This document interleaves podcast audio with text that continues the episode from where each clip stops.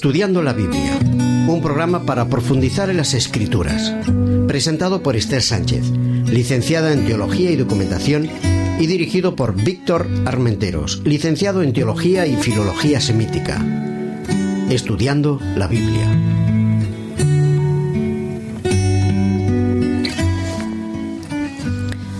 Queridos amigos, comenzamos estudiando el libro de Isaías en una serie titulada Consolaos, pueblo mío.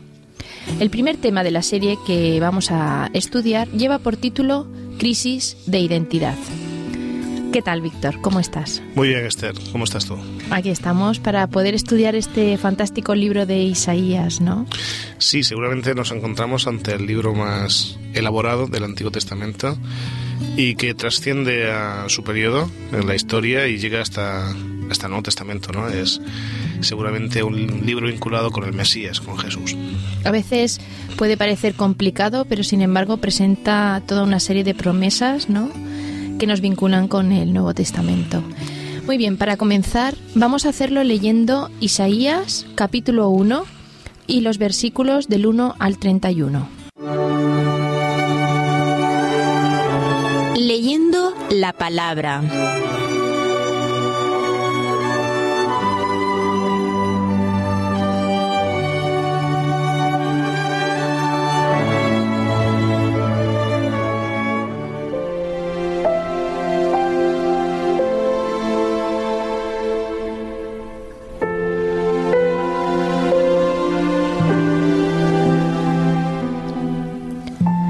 Visión de Isaías, hijo de Amoz, la cual vio acerca de Judá y Jerusalén en días de Ucías, Jotam, Acaz y Ezequías, reyes de Judá. Oí cielos y escucha tú, tierra, porque habla Jehová. Crié hijos y los engrandecí, pero ellos se rebelaron contra mí. El buey conoce a su dueño y el asno el pesebre de su señor. Israel no entiende, mi pueblo no tiene conocimiento. Ay, gente pecadora, pueblo cargado de maldad, generación de malhechores, hijos depravados. Dejaron a Jehová, provocaron a ira al Santo de Israel, se volvieron atrás. ¿Por qué querréis ser castigados aún? ¿Todavía os rebelaréis? Toda cabeza está enferma y todo corazón doliente. Desde la planta del pie hasta la cabeza no hay en él cosa sana sino herida, hinchazón y podrida llaga. No están curadas ni vendadas, ni suavizadas con aceite. Vuestra tierra está destruida, vuestras ciudades puestas a fuego. Vuestra tierra delante de vosotros comida por extranjeros y asolada como asolamiento de extraños. Y queda la hija de Sión como enramada en viña, como cabaña en melonar, como ciudad asolada. Si Jehová de los ejércitos no nos hubiera dejado un resto pequeño, seríamos como Sodoma, semejantes a Gomorra. Príncipes de Sodoma, oíd la palabra de Jehová. Escuchad la ley de nuestro Dios, pueblo de Gomorra. ¿Para qué me sirve, dice Jehová, la multitud de vuestros sacrificios? Hastiado estoy de holocaustos de carneros y de grasa de animales gordos. No quiero sangre de bueyes, ni de ovejas, ni de machos cabríos. ¿Quién pide esto de vuestras manos, cuando venís a presentaros delante de mí para pisotear mis atrios? No me traigáis más vana ofrenda, el incienso me es abominación luna nueva, sábado y el convocar asambleas no lo puedo sufrir. Son iniquidad vuestras fiestas solemnes. Mi alma aborrece vuestras lunas nuevas y vuestras fiestas solemnes. Me son gravosas y cansado estoy de soportarlas. Cuando extendáis vuestras manos, yo esconderé de vosotros mis ojos. Asimismo, cuando multipliquéis la oración, yo no oiré, Llenas están de sangre vuestras manos.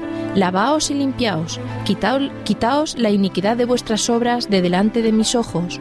Dejad de hacer lo malo, aprended a hacer el bien, buscad el derecho, socorred al agraviado, haced justicia al huérfano, amparad a la viuda.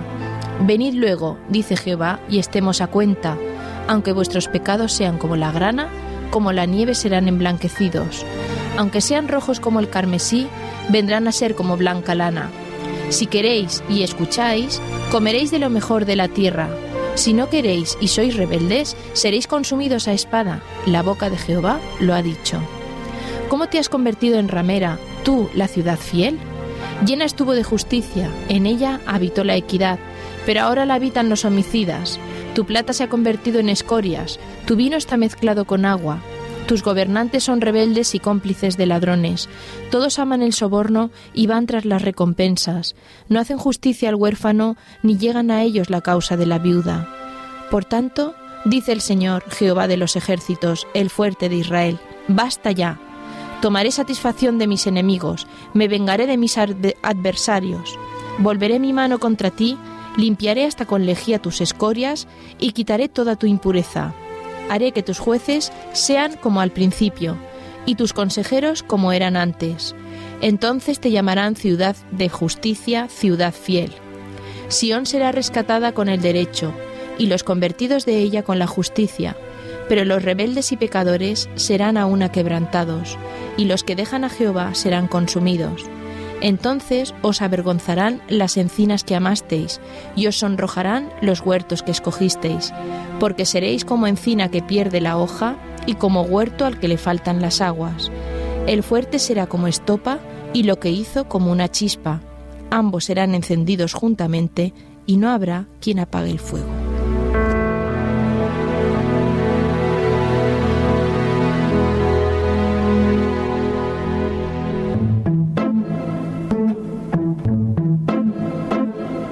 El secreto de las formas.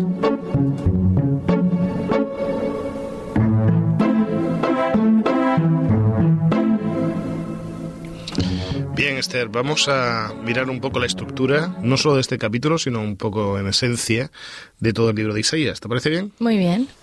Mira, el libro de Isaías podríamos dividirlo por su temática y por su estructura en tres partes. Las partes además son en cierta medida simétricas. Tenemos una primera parte de oráculos, una serie de profecías con relación pues al pueblo de Israel, a los pueblos de alrededor de Israel. Serían los capítulos del 1 al 35. Tenemos una segunda parte que son narraciones, narraciones vinculadas con la historia. Es una parte pequeña, los capítulos 36 al 39. Y una segunda parte de, de oráculos, nuevamente, de profecías esta vez cargadas de conceptos sobre la Nueva Jerusalén, sobre el nuevo pueblo de Israel, sobre el futuro. Si antes eran profecías más vinculadas con fenómenos de los coetáneos, de la gente de alrededor, ahora tenemos profecías vinculadas con el futuro de Israel. E, es la estructura más o menos global del libro. ¿De acuerdo? Eh, ¿Tú te acuerdas lo, cuando comentábamos en otros programas eh, una estructura que se llamaba quiasmo? Sí. ¿Me podrías decir más o menos de qué iba la cosa? Sí, que el, siempre el principio eh, coincide con el final y hay un punto central donde emergen todas las cosas. Bueno, es una estructura más simétrica que hay ciertas partes que coinciden con otras partes, es una estructura muy, muy del Próximo Oriente.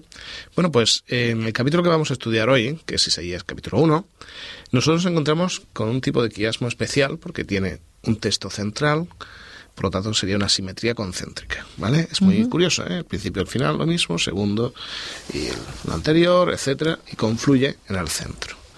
Fíjate qué interesante. Vamos a llamarle ABCD, ¿vale? Para que recordemos la estructura como es. Tenemos en el capítulo, en el capítulo primero, versículos del 2 al 4, que se nos habla de la rebelión de Israel. Esto sería A. B sería la devastación de Israel como se habla de cerca de, cómo se va a destruir a Israel. Eh, serían los versículos del 5 al 9. En tercer lugar, C, tendríamos la condenación de Israel. Serían los versículos del 10 al 15. En el centro, sería el punto D, tenemos un llamado al arrepentimiento. Una idea que es muy bonita, ¿eh? que luego vamos a comentar. Versículos del 16 al 20. Nuevamente se habla de la condenación a Israel, sería un C', ¿eh? hemos hablado del C, C', que serían los versículos 21 al 23. ¿Cómo se supera la devastación a Israel? Que sería un B', relacionado con el B anterior, versículos 24 al 27. Y de nuevo se habla de la rebelión de Israel y de cómo los pecados de Israel van a ser castigados. Sean los versículos del 28 al 31. Sería una A'. Pero lo más bonito del texto son los versículos del 16 al 20 Dios llama a su pueblo al arrepentimiento. O sea, el pueblo está mal. Vamos a ver a lo largo de los siguientes programas. Pero Dios, a pesar de, que esté en esa situación, esté donde esté, Él desea que su pueblo mejore, que su pueblo cambie, que su pueblo se arrepienta. De ahí que vamos a hacer un especial hincapié en, los comentarios de hoy en esos versículos. ¿eh? versículos del 16 al 20, en los que Dios llama a un cambio de vida. ¿eh? Sabes que la palabra arrepentimiento es volver del camino, ir hacia atrás. Eh, vamos, también forma parte de esa estructura global que decíamos antes, de los primeros capítulos que hablan de oráculos a, Israel. ¿eh? Está dedicado eh, esta parte del libro al pueblo de Dios, al pueblo de Israel.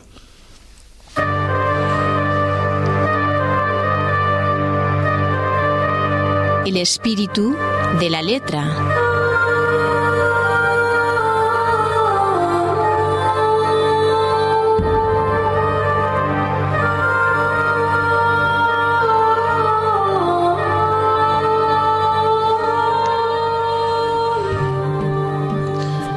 Bueno, tenemos un texto tan jugoso como sorprendente.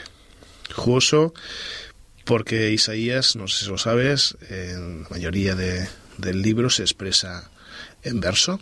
¿eh? Tenemos la tendencia de ver el, libro en prosa, pero Isaías es un gran poeta. Vamos a ir hablando de ello a lo largo de los diferentes programas. Es un, pues, seguramente uno de los mejores escritores de la historia a nivel literario. Y llama la atención también, es sorprendente, porque parece ser que nada más comenzar el libro contradice eh, lo que hemos leído, eh, sobre todo en el Pentateuco, los primeros libros de, de la Biblia, el sistema de sacrificios. Es muy interesante que vamos a ver en este capítulo cómo Dios en cierta medida echa en cara la situación de Israel y sobre todo, bueno, la situación es una situación de crisis, de crisis de identidad sobre todo, no saben muy bien si son o no son yavistas, si siguen o no siguen a Dios, pero sobre todo llama mucho la atención que Dios cuestiona, y cuestiona pues de una manera pues bastante intensa, eh, el cómo hacer sacrificios. Y uno puede pensar, bueno, pues los sacrificios eran o han sido un mandato de Dios. Es muy curioso, y vamos a hablar de ello en diferentes ocasiones, porque Dios no solamente ordena sacrificios por que haya un rito, una forma, sino porque hay un vínculo, una relación. Y eso es lo que Dios va a echar en cierta medida eh, en cara, ¿no? A decir en el versículo 11, ¿para qué me sirve, dice Jehová, la multitud de vuestros sacrificios? Estoy hastiado, estoy cansado de los holocaustos de carneros, de la grasa de animales gordos, no quiero sangre de bueyes, ni de ovejas, ni de machos cabríos. ¿Quién pide esto de vuestras manos cuando venís a presentaros ante mí para pisotear mis atrios.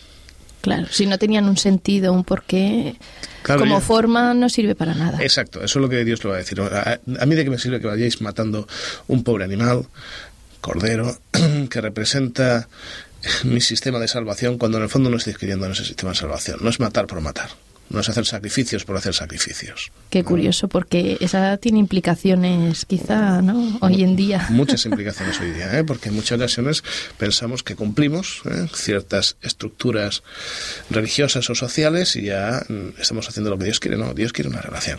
Eh, no quiere esto, él está cansado. De hecho, la palabra del versículo 12 en el original es muy divertida. Es muy, eh, estoy cansado de que vuestras manos sean pies, de que en mis atrios. Estaban todo el día orando. ¿eh?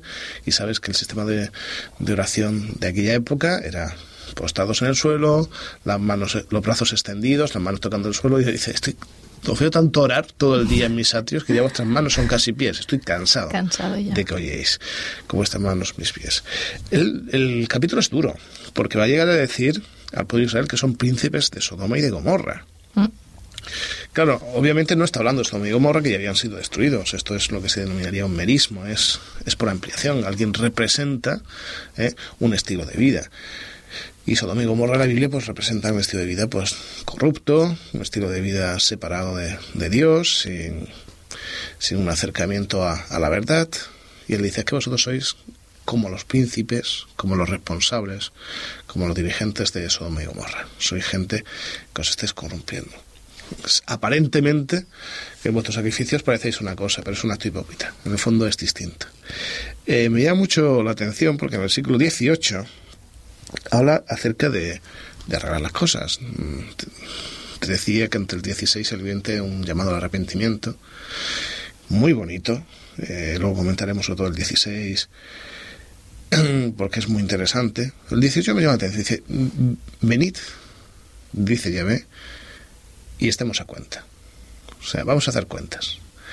Eh, es muy interesante porque a mí me recuerda pues, cuando uno sale con los amigos y tal y va a tomar algo en un restaurante y termina y dice, bueno, ¿cuánto tenemos que pagar cada uno? Vamos a hacer cuentas. Dios llama a su pueblo a hacer cuentas. Vamos a sentarnos, tú y yo, aquí al lado. ¿Tú qué estás haciendo? Eh, ¿Cómo va tu vida? Eh, vamos a sentarnos a, hacer cuentas, vamos a intentar ver qué lo que me debes y si estás o no conmigo en números rojos.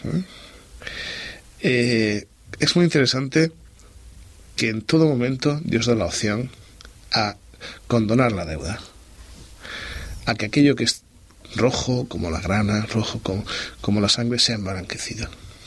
Subyace el concepto de perdón tras el arrepentimiento. Es una idea básica de ese texto. ¿Tenéis una religión de formas? No importa, arrepiéntete. Cambia y yo haré que tu vida deje de ser roja, de deberme dinero y haré que tenga un saldo acreedor.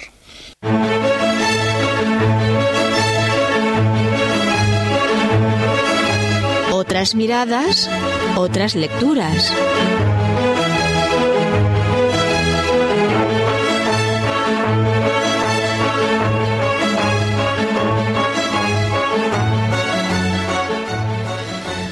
Como lectura para esta parte del tema, eh, os presentamos el libro Reseña crítica de una introducción al Antiguo Testamento.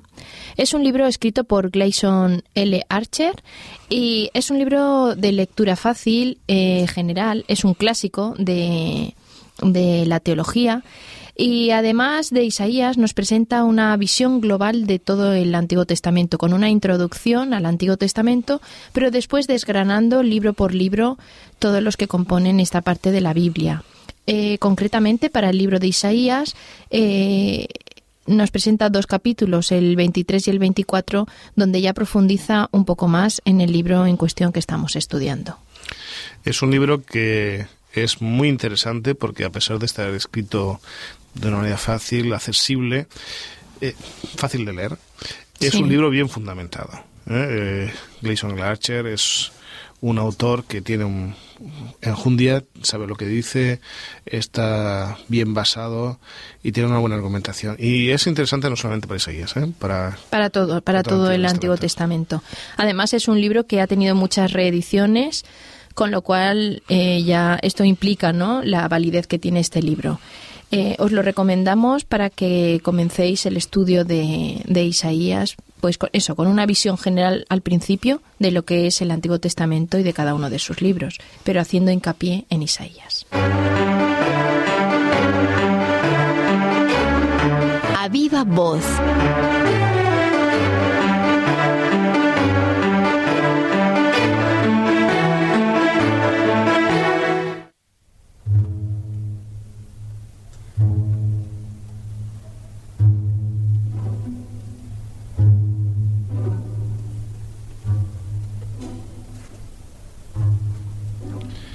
El primer capítulo de Isaías nos presenta un elemento básico de la religión.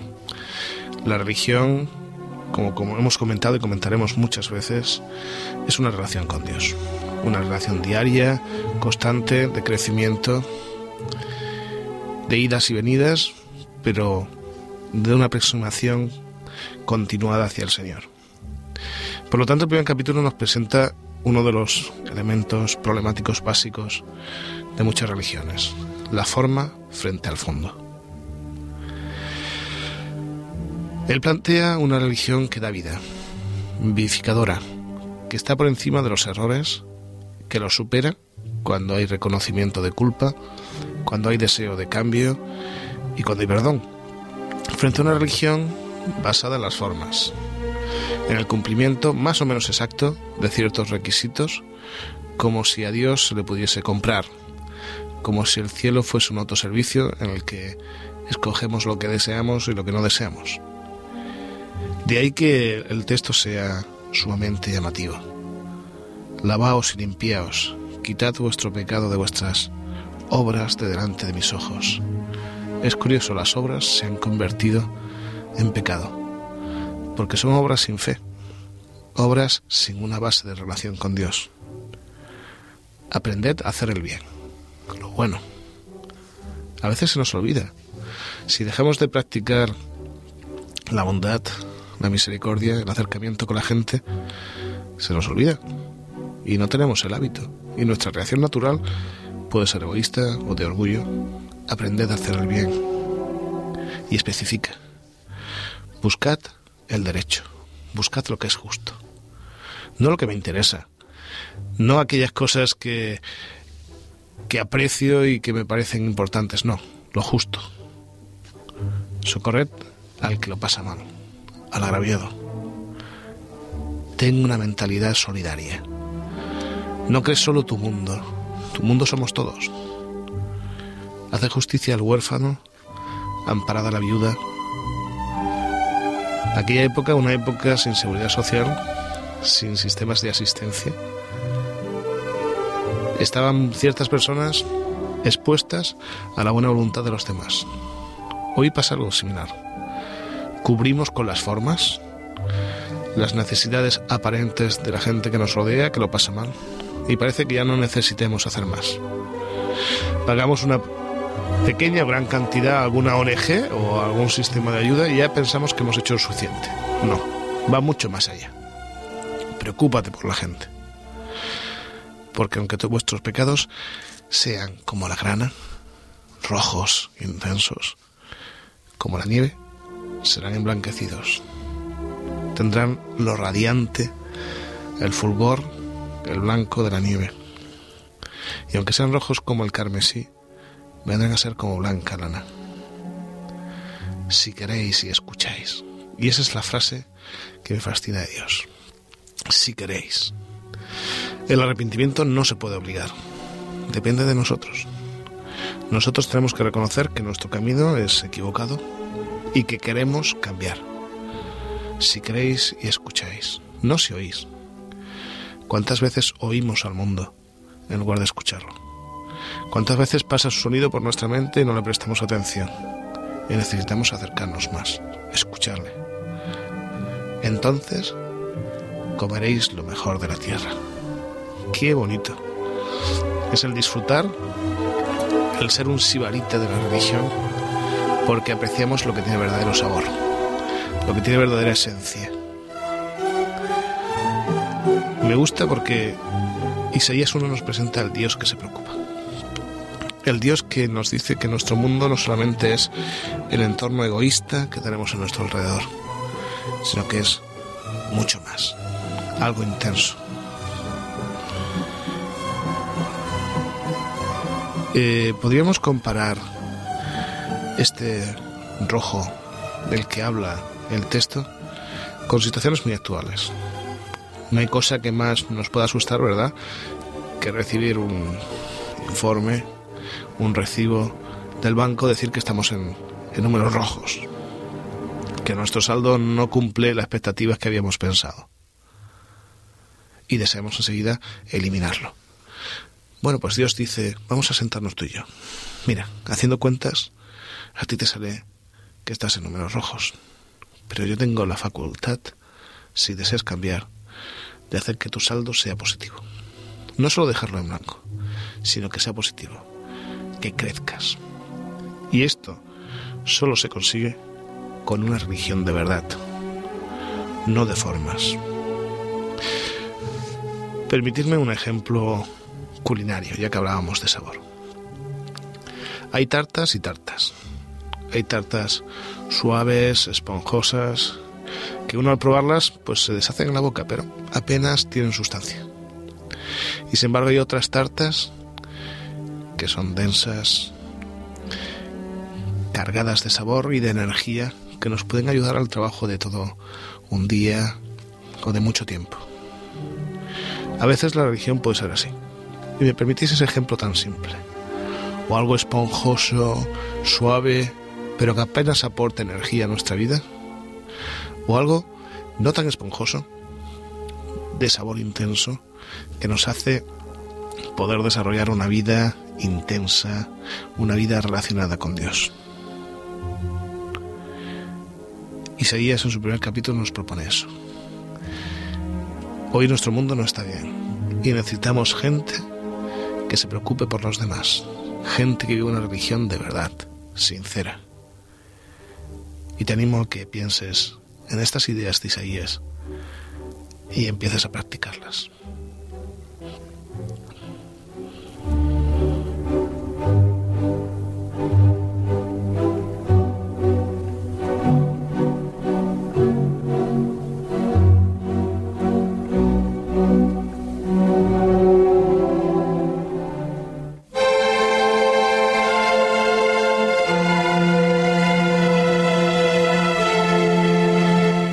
Todo corazón.